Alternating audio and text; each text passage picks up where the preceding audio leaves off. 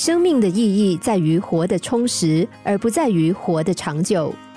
有一名商人年事已高，打算让最聪明的儿子继承事业与财产，于是他分给三个儿子一人一块面积相等的荒地，告诉他们说：“我给你们一年的时间，一年之后，谁土地上的杂草最少，谁就是我的继承人。”富翁的大儿子在田里撒了煤油，放了一把火，大火一会儿就把杂草给烧光了。大儿子非常得意。认为自己想了一个聪明又简单的办法，便安心的回家去了，再也不管这片荒地。二儿子用锄头仔细的挖起一株株的杂草，确保斩草除根。他足足花了一个月，才把荒地上的杂草全部都铲除。接着，他也回家去了。但两个哥哥左等右等，都等不到弟弟回家的身影。一年的期限到了。富翁与儿子们一起回到荒地，大儿子看到自己的那片土地，根本不敢相信自己的眼睛。当时明明已经把杂草烧光了，但现在这片土地上不但再次的杂草丛生，而且草长得更长更茂密。二儿子虽然仔细的翻过土，但是一年过去，状况也好不到哪里，顽强的杂草又占领了整片土地。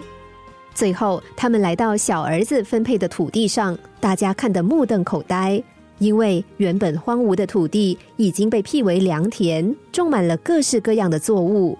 富翁在定睛一看，田中拿着锄头挥汗如雨的农夫，不正是他的小儿子吗？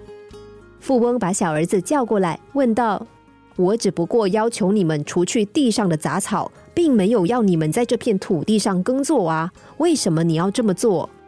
小儿子回答说：“因为只有让农作物生遍这片土地，才能够确保杂草没有地方生长啊。”最后，富翁决定将财富和事业转让给小儿子。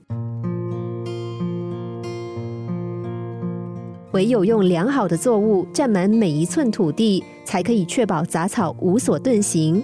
同样的道理，唯有让我们的心灵常保快乐，才不会让负面情绪乘虚而入。但现代人生活工作压力这么大，要让内心常保欢笑，谈何容易呢？其实快乐没有我们想象的困难。科学家已经证实，快乐其实是一个可以试着培养的习惯。每天都给自己一点快乐的功课吧。要自己对着镜子笑一笑，要自己学着欣赏上下班时间拥挤的人潮，要自己学着对家人朋友说声感谢。慢慢的，你会发现，快乐已经不再是功课，而成为一种自然的生活态度，一种处事方式。如此一来，当我们的心盈满喜悦的同时，忧郁的杂草也就失去了它的容身之处。心灵小故事，星期一至五晚上九点四十分首播，十一点四十分重播。重温 Podcast，上网 U F M 一零零三 t S G。